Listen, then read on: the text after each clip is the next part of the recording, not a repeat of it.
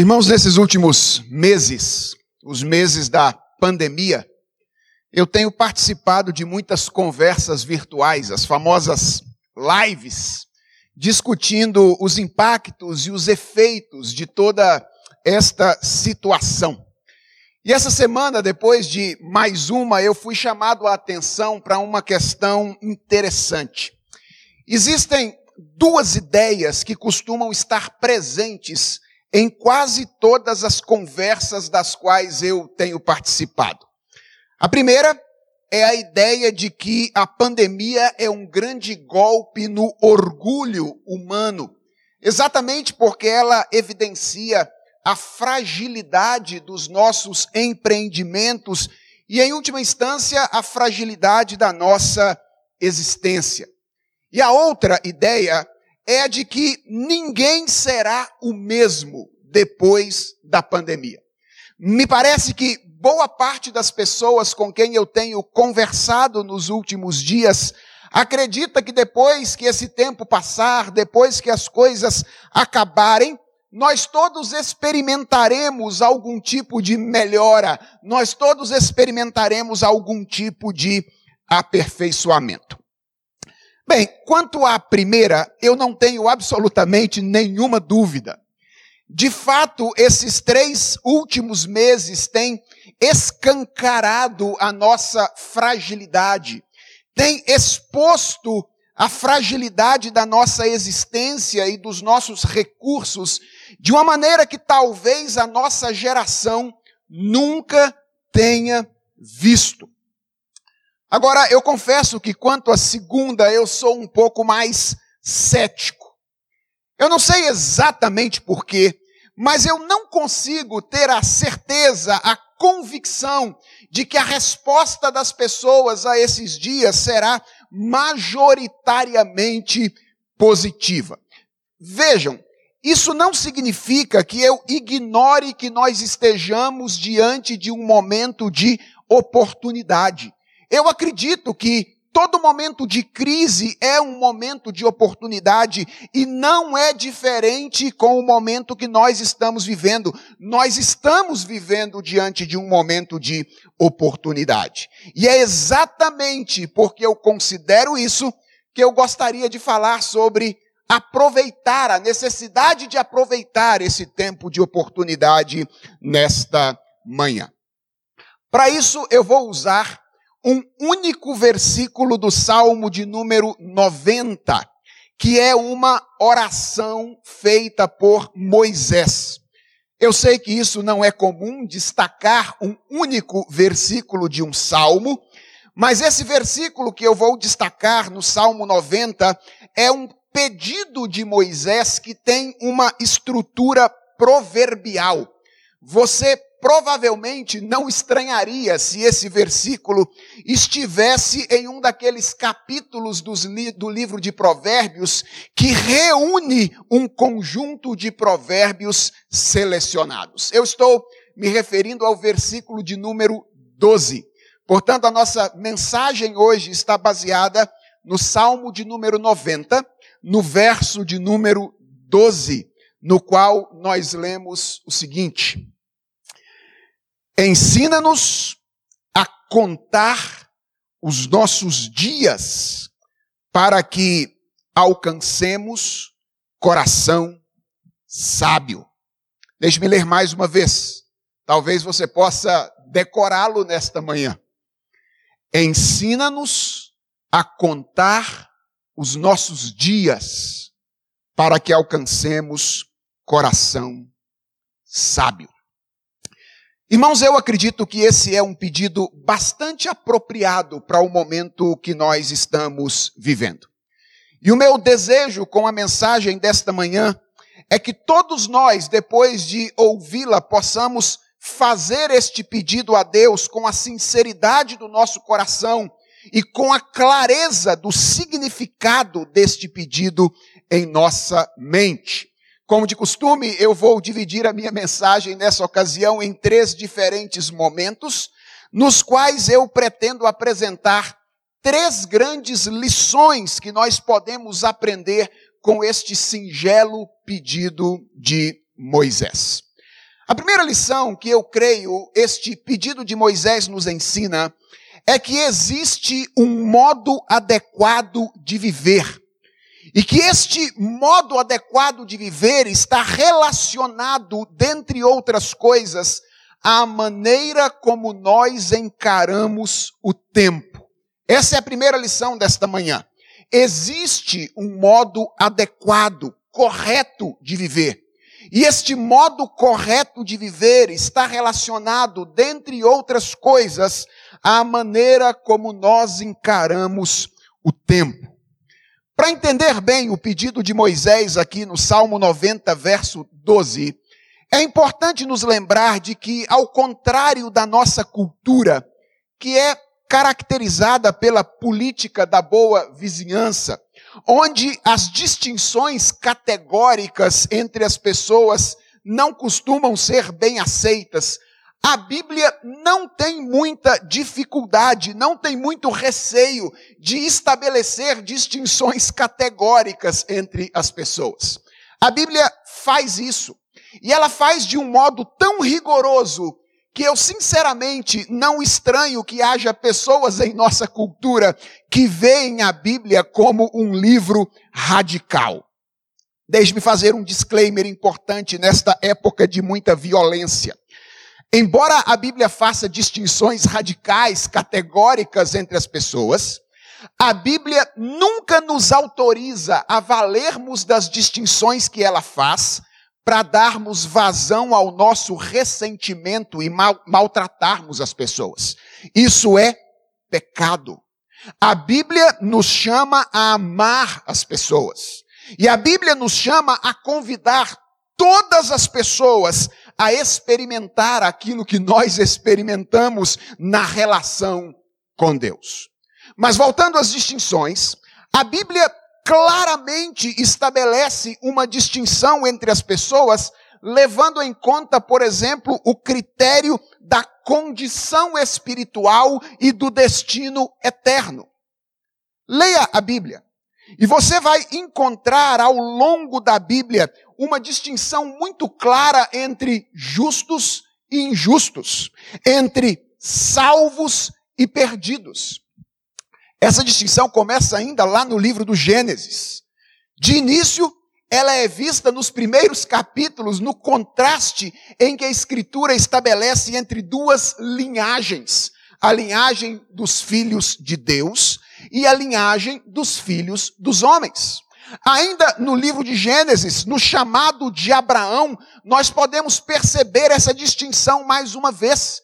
O chamado de Abraão inclui uma ordem para que ele saísse da sua terra, do meio da sua parentela, a fim de dar origem a uma nação distinta de todas as demais.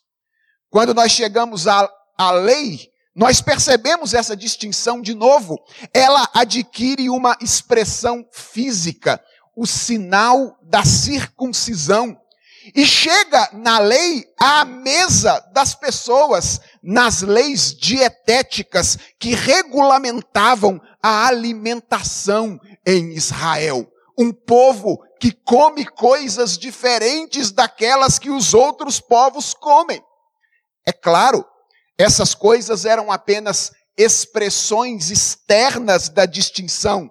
Tanto é que depois que aquilo que verdadeiramente distingue se fez presente, essas coisas deixaram de ser utilizadas. Mas o que eu quero que você perceba é que a Bíblia estabelece essa distinção e ela estava também na lei do período do Antigo Testamento. E se você acha que esse negócio de distinção é só coisa do Testamento Antigo, então talvez você deva se lembrar que é o Novo Testamento que estabelece uma distinção entre vasos de honra e vasos de desonra, preparados uns para a salvação e outros para a perdição. Talvez você deva se lembrar que foi o próprio Senhor Jesus Cristo quem disse: Quem não é por mim é contra mim, e quem comigo não ajunta, espalha. E talvez você deva se lembrar que até mesmo a cruz foi planejada de modo que essa distinção fosse ilustrada na imagem daqueles dois malfeitores crucificados ao lado de Jesus Cristo. Um arrependido e salvo, e outro contumaz e perdido. Olha, isso mostra a você que se você é daqueles que acham que no final todo mundo vai se dar bem, como profeta do Senhor, e que tem compromisso com a palavra de Deus, eu devo dizer a você solenemente nessa manhã que a Bíblia não autoriza você a esperar que isso aconteça. Mas a Bíblia não distingue as pessoas apenas quanto à condição espiritual e o destino eterno. É claro, essa distinção é a mais importante. Mas é preciso ir além dessa distinção para nós não corrermos o risco de imaginar que a distinção que a Bíblia estabelece entre as pessoas tem implicações apenas para o depois e não para o aqui e o agora, o que absolutamente não é verdade. A Bíblia não distingue as pessoas apenas quanto ao estado espiritual e ao destino eterno, mas a Bíblia distingue as pessoas quanto ao estilo de vida. E essa é a distinção que mais nos interessa aqui para entender esta passagem nesta manhã. Irmãos, a nossa cultura não é apenas a cultura do politicamente correto. Ela é também a cultura da pluralidade. Nós olhamos ao nosso redor e nós enxergamos uma multiplicidade de visões de mundo, cada uma delas estimulando um estilo de vida particular. Há milhares de estilos de vida disponíveis no mundo para cada um de nós. E sim, há um sentido no qual esses estilos de vida são de fato estilos de vida particulares, que têm as suas peculiaridades. Mas quando nós olhamos para a Escritura, nós percebemos que há outro sentido no qual eles são apenas variações de um mesmo tema. São expressões variadas de duas únicas formas de viver. Uma que a Bíblia chama de sabedoria e outra que a Bíblia chama de estultícia, tolice, loucura ou insensatez. Aqui está outra clara distinção que a Bíblia estabelece entre as pessoas. Ela não fala apenas de salvos e perdidos, ela também fala de sábios e tolos. No Antigo Testamento, a expressão maior dessa distinção é o livro dos Provérbios. Leia o livro dos Provérbios depois e você vai perceber quantas distinções entre sábios e tolos a Escritura estabelece ali. E no Novo Testamento, uma boa expressão dessa distinção é encontrada no final do Sermão da Montanha, quando Jesus conta uma parábola, a parábola dos dois homens, um homem prudente, um homem sábio que construiu a sua casa sobre a rocha e um homem tolo, um homem insensato que construiu a sua casa sobre a areia. O ponto para o qual eu gostaria de chamar a sua atenção aqui é o seguinte: a Bíblia estabelece uma distinção radical entre dois estilos de vida: a sabedoria de um lado e a loucura ou a estultícia de outro. E essa distinção é o pano de fundo para esse pedido de Moisés no Salmo de número 90. Volte para o versículo 12 do Salmo 90 e você vai perceber que ele é composto basicamente de duas sentenças, de dois pedidos. A primeira sentença expressa o desejo de um aprendizado pragmático. Moisés quer que nós aprendamos a fazer alguma coisa. Ele deseja aprender a fazer algo. E a segunda sentença expressa um desejo final, aquilo que nós deveríamos desejar nos tornar, aquilo que ele desejava tornar-se naquela ocasião. E esse desejo final de Moisés, posto aqui no plural, para se tornar o pedido de cada cristão individualmente e o nosso pedido como o povo de Deus é sabedoria. É tornar-se uma pessoa sábia. É ser alguém que vive de modo adequado, correto no mundo criado por Deus. Agora, preste atenção na relação entre essas duas sentenças que compõem o pedido. Ela é uma relação de condicionalidade, na qual a primeira é condição para a segunda. Ou seja, Moisés entendia que para ter um coração sábio, nós precisamos aprender a contar os dias. Ou, de maneira inversa, que aprender a contar os dias, saber contar os dias, é algo necessário para quem deseja ser uma pessoa sábia. Mais à frente, nós vamos entender melhor o que significa contar os dias. Mas a expressão em si nos leva à conclusão de que se trata de algo relacionado à maneira como nós encaramos o tempo, à maneira como nós nos relacionamos com o tempo e a vida. Essa, portanto, é a primeira lição que eu gostaria que você guardasse na mente e no coração nesta manhã. Existe uma maneira correta de viver. Existe uma maneira adequada de levar a vida no mundo criado por Deus. Isto é o que a Bíblia chama de sabedoria. E esta maneira de viver está relacionada a uma determinada forma de ver, de compreender e de se relacionar com o tempo. A segunda coisa que eu creio nós podemos aprender com este curto pedido de Moisés é que a sabedoria, o modo correto de viver no mundo criado por Deus, está relacionada ao entendimento de que a vida é passageira. Afinal de contas, o que significa contar os dias?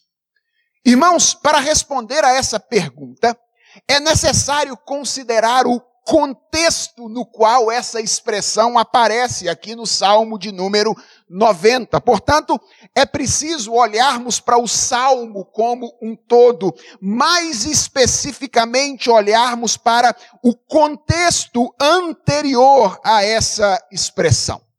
O Salmo de número 90 começa aí com uma declaração solene, na qual Moisés diz: Senhor, Tu tens sido o nosso refúgio de geração em geração.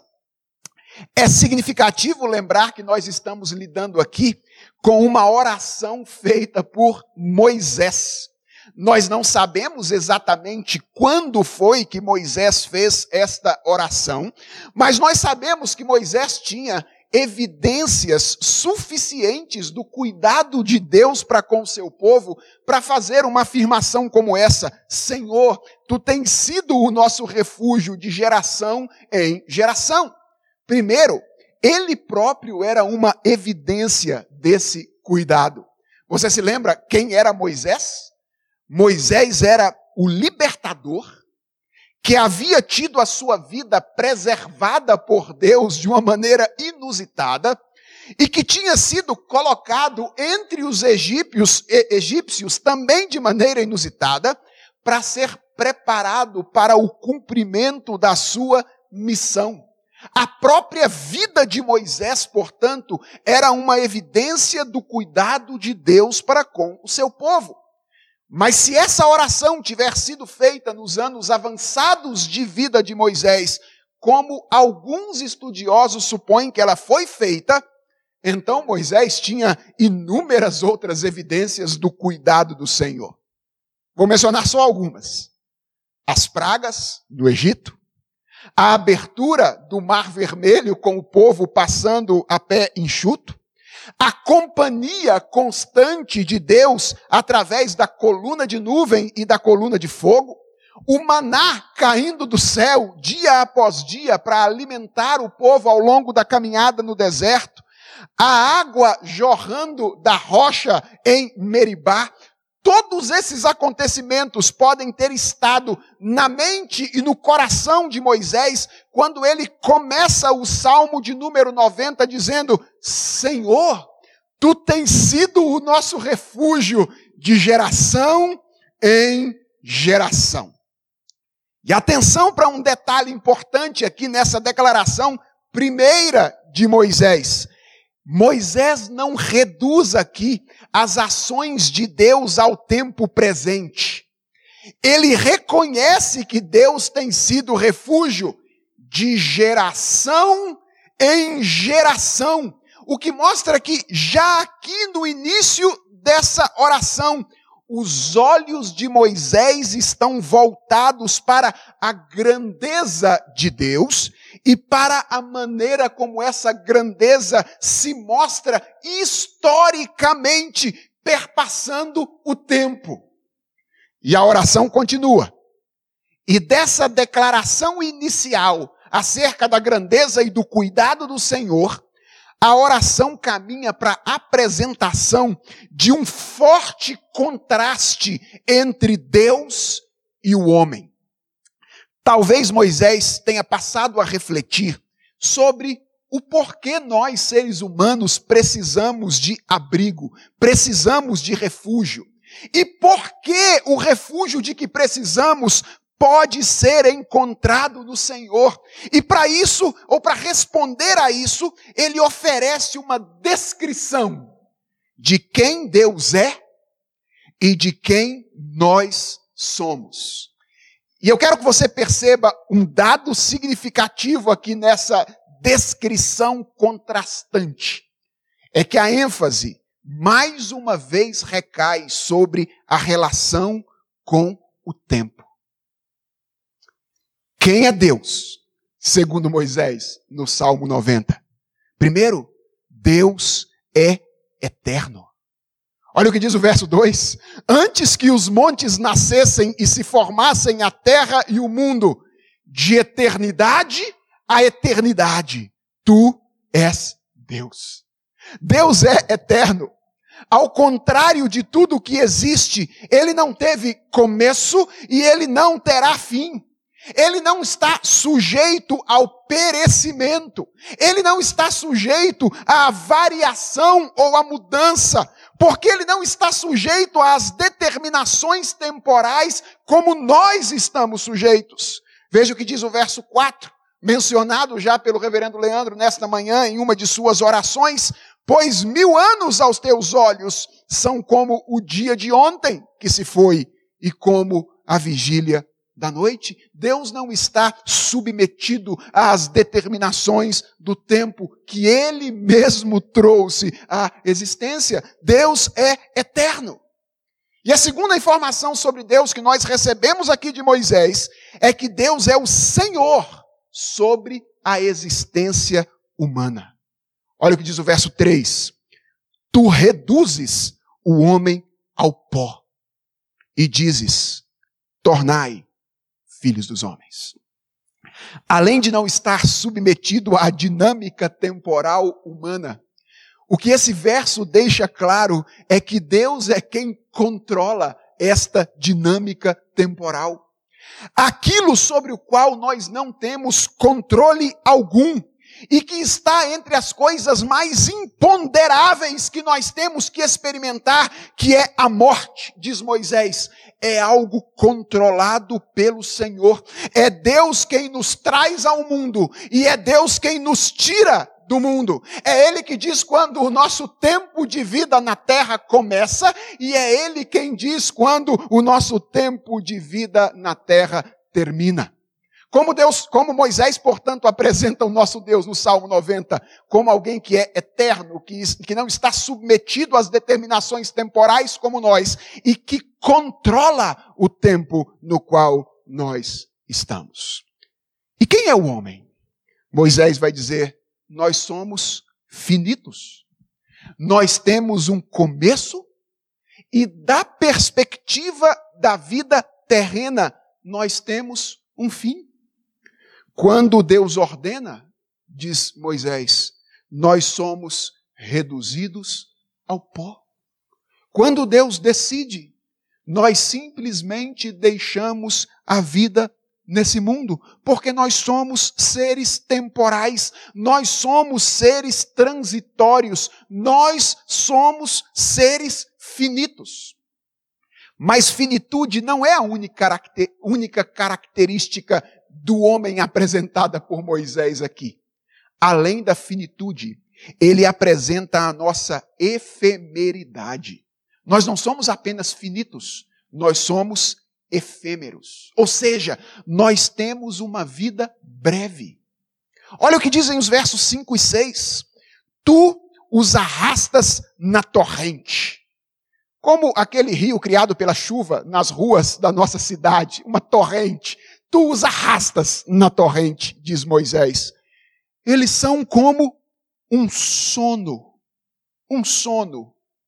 Quantos de nós aqui estamos acostumados a dormir e dizer, Ué, já é o outro dia? A gente sempre quer dormir um pouquinho mais. Moisés diz, a vida deles é como um sono, como a relva que floresce de madrugada, de madrugada viceja e floresce, à tarde murcha e seca. Nós somos finitos, nós somos efêmeros. E alguém poderia questionar: afinal, não foi Deus quem nos fez assim? E então Moisés antecipa a revelação do porquê a nossa vida se tornou efêmera no mundo, deixando claro que não. Veja o que diz aí os versos 7 a 9. Pois somos consumidos pela tua ira e pelo teu furor. Essa é a explicação de Moisés do porquê nós somos seres tão efêmeros e passamos tão rápido. Somos consumidos pela tua ira e pelo teu furor, conturbados. Diante de ti pusestes as nossas iniquidades, e sob a luz do teu rosto os nossos pecados ocultos, pois todos os nossos dias se passam na tua ira.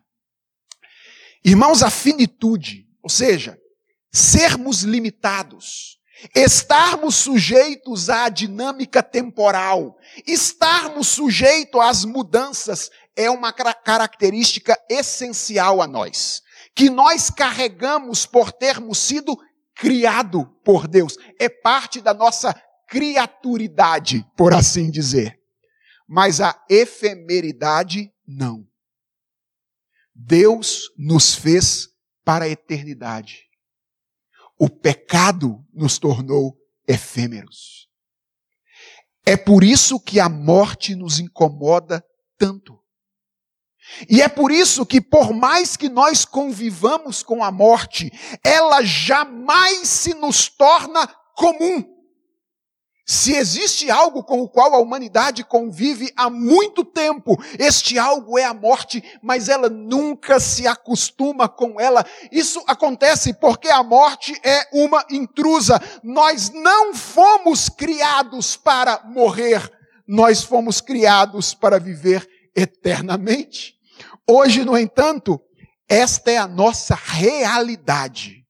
Nós somos finitos por natureza e efêmeros por condição. Olha o que diz os versos 9 e 10. Os dias da nossa vida sobem a 70 anos, ou em havendo vigor a 80. Neste caso, o melhor deles é canseira e enfado, porque tudo passa rapidamente e nós voamos. É nesse contexto de contraste entre a eternidade de Deus e a finitude humana que Moisés faz o seu pedido com o qual nós estamos trabalhando nesta manhã. Ensina-nos a contar os nossos dias para que alcancemos coração sábio. O que significa contar os dias aqui neste contexto? Eu creio, irmãos, que um bom entendimento dessa expressão é viver debaixo da consciência da nossa transitoriedade e finitude. Contar os dias significa viver debaixo da consciência de que nós não somos eternos. Viver debaixo da consciência de que nós estamos passando. E veja, eu sei, isso pode parecer estranho, mas é isso que Moisés está dizendo aqui. A consciência de que nós estamos passando é algo que nos conduz à sabedoria.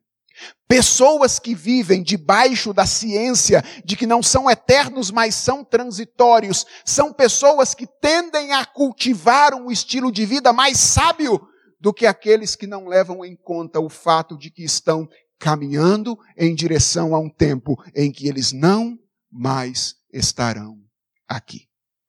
Então a primeira lição é que existe uma maneira correta de viver e ela tem a ver com uma relação com o tempo. A segunda que nós acabamos de visualizar aqui é que esta relação com o tempo que nos conduz à sabedoria tem a ver com a consciência, o entendimento de que nós não vivemos para sempre nesse mundo. Nós somos transitórios, nós somos temporais.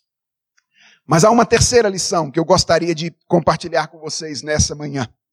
E é a de que o correto entendimento de que nós estamos passando é uma dádiva de Deus. Essa é a terceira lição desta manhã. O correto entendimento da nossa transitoriedade, da nossa finitude, é uma dádiva de Deus. Irmãos, há um pedido aqui, há um, um detalhe aqui no verso de número 12, cujo peso nos costuma passar muito despercebidos. E eu estou me referindo ao verbo inicial. Moisés começa o pedido dizendo: ensina-nos. Quando nós olhamos para isso, consideramos isso, nós somos informados aqui de que Moisés entendia que viver de modo consciente de que estamos passando não é algo que nós aprendemos sozinhos. Viver de maneira consciente de que nós temos uma vida transitória nesse mundo é algo que nós precisamos aprender. E algo que apenas Deus pode nos ensinar. Eu confesso que pensar nisso me deixou um pouco intrigado. Porque a princípio, essa parece ser uma lição óbvia para todo mundo. Se existe alguma coisa que parece estar patente aos nossos olhos, aos olhos de todas as pessoas, é isso que nós estamos passando e vai chegar um dia em que nós não mais estaremos aqui. Então, por que Moisés diz que isso é algo que nós podemos ou precisamos aprender? E por que ele entende que apenas Deus pode nos ensinar esta verdade. E depois de refletir um pouco, eu creio que há pelo menos duas razões pelas quais Moisés tem esse entendimento. A primeira é que, tanto quanto é óbvia a verdade de que nós estamos passando, é óbvia a nossa tentativa de fugir desta verdade. Você já reparou como esse é um assunto a respeito do qual nós não gostamos de conversar? Já reparou que morte é um assunto a respeito do qual as pessoas não gostam muito de falar? É só você começar a falar e vai ter alguém que vai olhar para você e dizer: vira essa boca para lá. Não é assim? A gente não gosta de falar a respeito deste assunto. Nós sabemos que a vida é passageira, mas essa é uma verdade incômoda para nós tão incômoda que nós fazemos de tudo para fingir que ela não é real. Veja quanto recurso é gasto anualmente no mundo em pesquisas sobre como retardar o envelhecimento. Uma das indústrias mais rentáveis do mundo atualmente é a dos serviços estéticos e das cirurgias plásticas que nos ajudam a parecer mais novos do que realmente nós somos, como se apenas velhos pudessem ser levados pela morte. Irmãos, entendam, o meu ponto aqui não é discutir a legitimidade dessas coisas, eu, creio que elas têm o seu lugar. O ponto é que essas coisas legítimas frequentemente se tornam no nosso coração tentativas de negar o que é óbvio. Isso é extremamente comum nos nossos dias. O mundo está cheio de gente que vive como se a idade real fosse a da pele esticada e não a do RG. Como uma tentativa de negar a assombrosa percepção de Moisés no Salmo de número 90. Que percepção? A de que nós somos como a relva que floresce de madrugada e à tarde murcha e seca. É por isso que Moisés começa a oração dizendo: ensina-nos. É por isso que ele entendia que isso é algo que Deus precisava o ensinar e ensinar a, a nós. É porque nós não gostamos de aprender isso naturalmente. Mas há uma segunda razão pela qual isso é algo que Deus precisa nos ensinar. É que o que importa de fato não é simplesmente a consciência de que nós estamos passando, mas é a maneira como nós reagimos a essa consciência. Por mais que nós tentemos fugir a essa verdade de que a vida é passageira, no fundo, todos nós sabemos que é. Irmãos, a própria vida se encarrega de nos confrontar com essa verdade, seja quando nós somos tocados por um drama comovente que nós assistimos no cinema, seja quando nós somos inesperadamente vistos ou pegos no meio de uma pandemia. Essas coisas que existem na vida nos confrontam e nos informam de que nós estamos passando, elas são como o dedo de Deus enriste diante da nossa face, dizendo: Você é passageiro. E todas as pessoas, em um nível ou outro, sabem de que isso é, sabem que isso é verdade para elas. O que nos diferencia, então, não é simplesmente saber e não saber isso. O que nos diferencia é a maneira como nós reagimos a essa consciência. E só existem duas opções. A primeira é viver de anestésico. Quando a consciência da finitude aparece, então a gente corre atrás de coisas que nos fazem esquecer, pelo menos por algum tempo, essa verdade tão incômoda e nos dê, pelo menos por alguns instantes, o senso de eternidade o senso de que nós somos eternos. Uma noite de prazer com alguém diferente, um esquema no trabalho que ninguém consegue descobrir, que é a sensação de eternidade maior do que essa. Eu controlo as pessoas, faço coisas que ninguém descobre. Uma mistura de bebida que nos enche de coragem. Talvez esteja olhando para mim aí da sua casa e dizendo: Que isso, pastor? Você está estranhando a gente? É, é, é verdade. Crente costuma usar algumas coisas mais leves para fazer isso. Algumas horas de trabalho a mais, para não parar e não pensar na finitude da vida.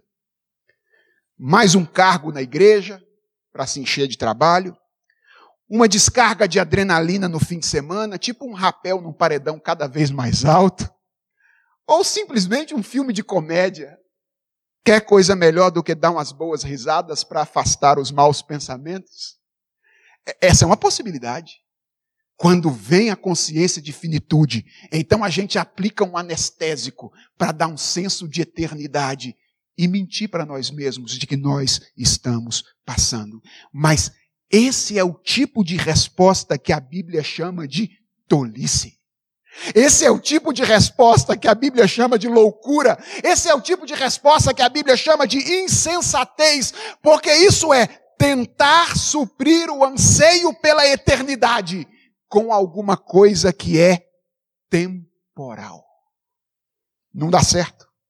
No final das contas, a gente está sempre lá de novo, com aquela percepção incômoda, nos incomodando cada vez mais.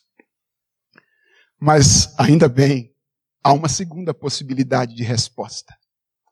E essa segunda possibilidade é quando nós percebemos que estamos passando, que nós somos finitos, que nós somos transitórios e temporais, então nós nos apegamos àquilo que é duradouro, ao invés de nos apegar àquilo que é efêmero.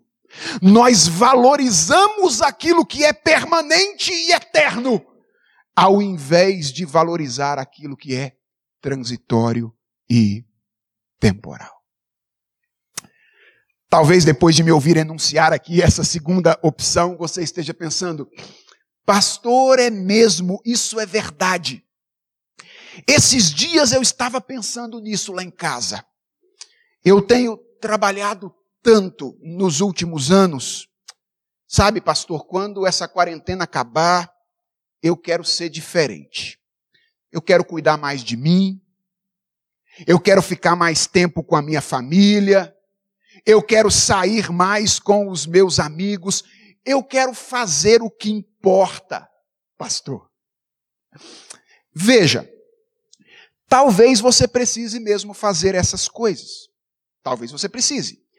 É uma boa prática atribuir maior valor às pessoas do que às coisas. Essa é uma boa coisa a fazer. Aliás, isso está de acordo com a visão de mundo cristã que diz que nós vivemos num universo pessoal. Isso significa que as relações com pessoas são as coisas mais importantes que nós experimentamos nesta realidade. Então, talvez você tenha que fazer tudo isso mesmo. Mas preste atenção. Se isso for tudo o que mudar na sua vida, então saiba que não terá sido suficiente. Por quê? Porque isso será desapegar-se de algo transitório para apegar-se a algo que é transitório também. Pode até ser deixar algo de menor valor para então se apegar a algo de maior valor, mas ainda dentro do tempo não terá sido suficiente. É preciso desapegar-se do que é temporal para apegar-se ao que é eterno. E o eterno feito tempo tem nome. Ele se chama Jesus Cristo a sua vida só terá sido de fato diferente depois da quarentena, se ao invés de viver de maneira apegada a si mesmo, você estiver decidido a viver de maneira apegada a Jesus Cristo. Porque outras coisas podem até servir como anestésico por algum tempo, mas só existe, preste atenção nisso, uma coisa capaz de nos fazer viver de maneira sóbria diante da assombrosa realidade da morte. Só existe uma coisa. E sabe qual é? A certeza de que alguém a venceu. E de que a vitória deste alguém pode ser compartilhada conosco. Só isso pode fazer você viver num mundo em que a morte vai chegar inevitavelmente, de uma maneira sábia, sóbria e saudável. E apenas Jesus Cristo fez isso. Apenas Jesus Cristo morreu e ressuscitou para aqueles que nele creem tenham a vida eterna. É por isso, meus irmãos, que apenas encontrar-se com Jesus, aprender a amar a Jesus mais do que a si mesmo, aprender a viver para a glória de Jesus ao invés de para satisfação pessoal, é a única proposta uh, capaz de nos auxiliar ou de resolver o nosso problema diante da consciência da nossa finitude. Você entende por que contar os dias é algo sobre o qual nós precisamos ser ensinados por Deus? É que não é apenas uma questão de, ah, eu sei que eu estou passando. Não. É uma questão de ser transformado na existência. De um estilo de vida egoísta para um estilo de vida teocêntrico, diante da percepção de que a nossa vida neste mundo terá um fim. Nós estamos vivendo um tempo de oportunidade. E a minha oração, meus irmãos, é que nós, cada um de nós, aproveite bem esse tempo que nos coloca diante da nossa finitude e da nossa efemeridade.